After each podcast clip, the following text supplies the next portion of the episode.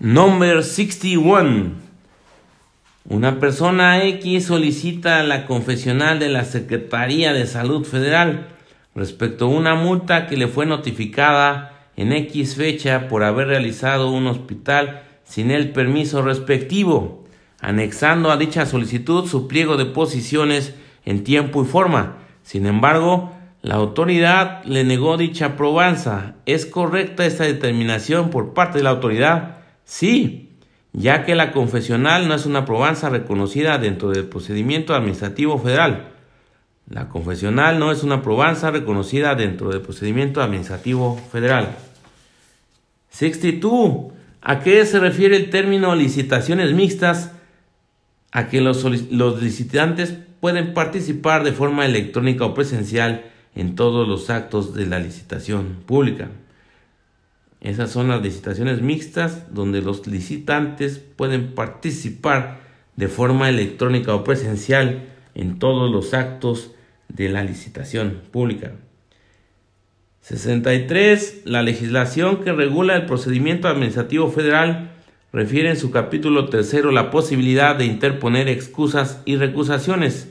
¿Cuál es la diferencia conceptual entre ellos? La excusa es una actividad procesal que tiene el servidor público al comentarle a su superior jerárquico que se encuentra impedido para intervenir o conocer de un procedimiento administrativo por reunir alguna de las circunstancias del artículo 21 de la Ley Federal de Procedimiento Administrativo.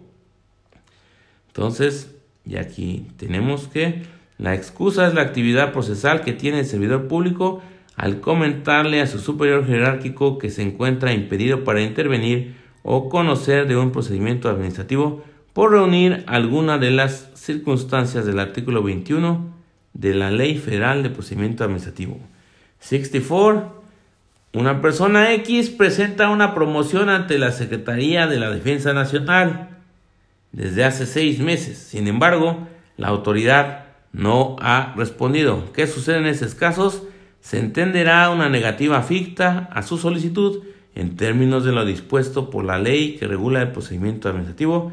Cuando una no contesta en seis meses, se entiende una negativa ficta a la solicitud en términos de lo dispuesto por la ley que regula el procedimiento administrativo. Número 65. En materia administrativa, ¿qué se entiende por informe justificado? Es el informe que presenta una autoridad dentro de un procedimiento administrativo para defender, aclarar o admitir el ordenamiento o ejecución de un acto administrativo. Así es de que ya saben, el informe que presenta una autoridad dentro de un procedimiento administrativo para defender, aclarar o admitir el ordenamiento o ejecución de un acto administrativo se conoce como informe justificado.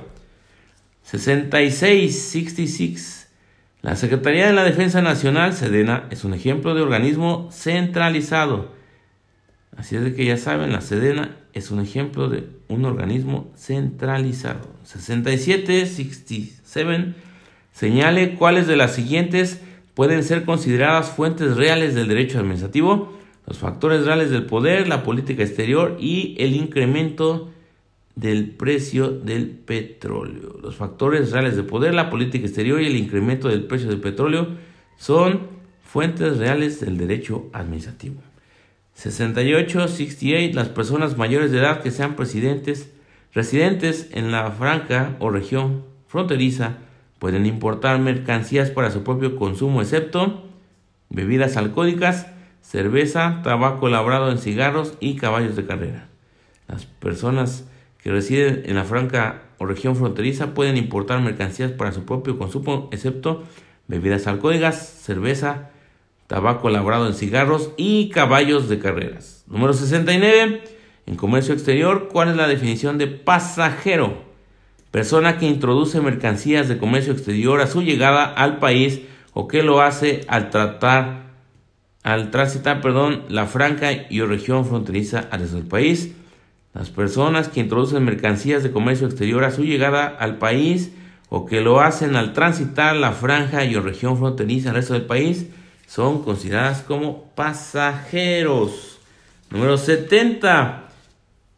70. es el territorio comprendido entre la frontera norte y una línea paralela a una distancia de 20 kilómetros hacia el interior del país, franja fronteriza. La franja fronteriza es el territorio comprendido entre la frontera norte y una línea paralela a una distancia de 20 kilómetros hacia el interior del país. Número 71, 71. El Instituto Mexicano de la Propiedad Industrial es un organismo público descentralizado con personalidad jurídica, patrimonio propio y con la autoridad legal para administrar el sistema de propiedad industrial en México. Una persona X con actividad empresarial que ha registrado el nombre de su empresa como marca ante el Instituto Mexicano de la Propiedad Industrial, el reconocimiento de validez que, se, que le hace el Estado, ¿por cuánto tiempo debe entenderse? Por 10 años con posibilidad de renovación. Número 73. Una empresa desea importar 3 toneladas de cable por la frontera de Estados Unidos. Sin embargo, al momento eh, de que el embarque está siendo procesado por la aduana, el agente advierte que no se ha cubierto los aranteles, por lo que inmediatamente lo contactan para que arregle ese problema. Como representante legal de la empresa, ¿qué es lo que debería hacer primero? Pues verificar si en el Tratado de Libre Comercio con Estados Unidos, ahora TEMEC, se hace referencia a los aranteles respecto del cambio. La siguiente, que es la número 74, o sea, 74, dice una universidad autónoma dentro del área de fortalecimiento hacia la investigación se ha percatado de diversos inventos que pueden salir al mercado. Sin embargo, la experiencia dicta que muchos de estos inventos se fugan al mercado negro por la falta de un tratamiento jurídico adecuado. ¿Cuál es la opción para resolver el problema planteado? Solicitar ante el INPI, Instituto Mexicano de la Propiedad Industrial, el registro de patente por denominación de origen de todos los inventos que se han realizado en esta casa de estudios, quedando como responsable y titular de estos inventos la universidad y el inventor. Así es que ya saben, debemos de solicitar ante el INPI el registro de patente por denominación de origen de todos los inventos que se han realizado en una universidad cuando se quiera arreglar el problema de que se fugan al mercado negro y queda como responsable y titular de sus inventos la universidad y el inventor. Número 75. Un escritor quien es familiar directo de Sor Juana Inés de la Cruz desea cobrar regalías de todas sus obras, ya que durante años la gente ha usado su imagen de forma indiscriminada. ¿Qué debe de hacer? Pues no se puede hacer nada porque la creación ha superado el límite de tiempo que la ley otorga a los causavientes para poder cobrar regalías por obras del de cuyos, en el caso de que un familiar directo de Sor Juana Inés de la Cruz, que ya tiene bastante tiempo, pues este quiera proteger la imagen no puede hacerlo porque la creación ha superado el límite de tiempo que la ley otorga a los causavientes para poder cobrar regalías por las obras del decuyus. Siguiente, un artista considera que las regalías que se pactaron por la casa editorial eh, pues no son las adecuadas. ¿Cuál sería la estrategia jurídica? Promover un juicio ordinario civil ante el juzgado de distrito en materia civil.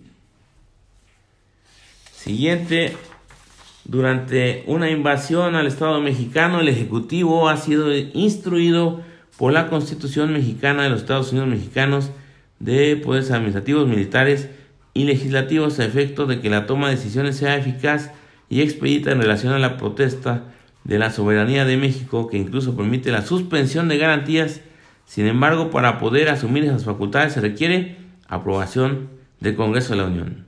Se requiere aprobación del Congreso de la Unión para la suspensión de garantías. Siguiente número 78, 78. La Constitución precisa perfectamente los elementos formales que deben de atenderse en el llamado proceso legislativo. Ordénelos conforme lo dispone la propia Constitución. Iniciativa discusión, aprobación, sanción y publicación. Iniciación, discusión, aprobación, sanción y publicación es el proceso legislativo, de acuerdo con lo establecido en la Constitución. La siguiente, 79. Jurídicamente, la creación de la ley le corresponde al poder constituido, representado por el poder legislativo. Y vámonos a la 80, la pregunta número 80.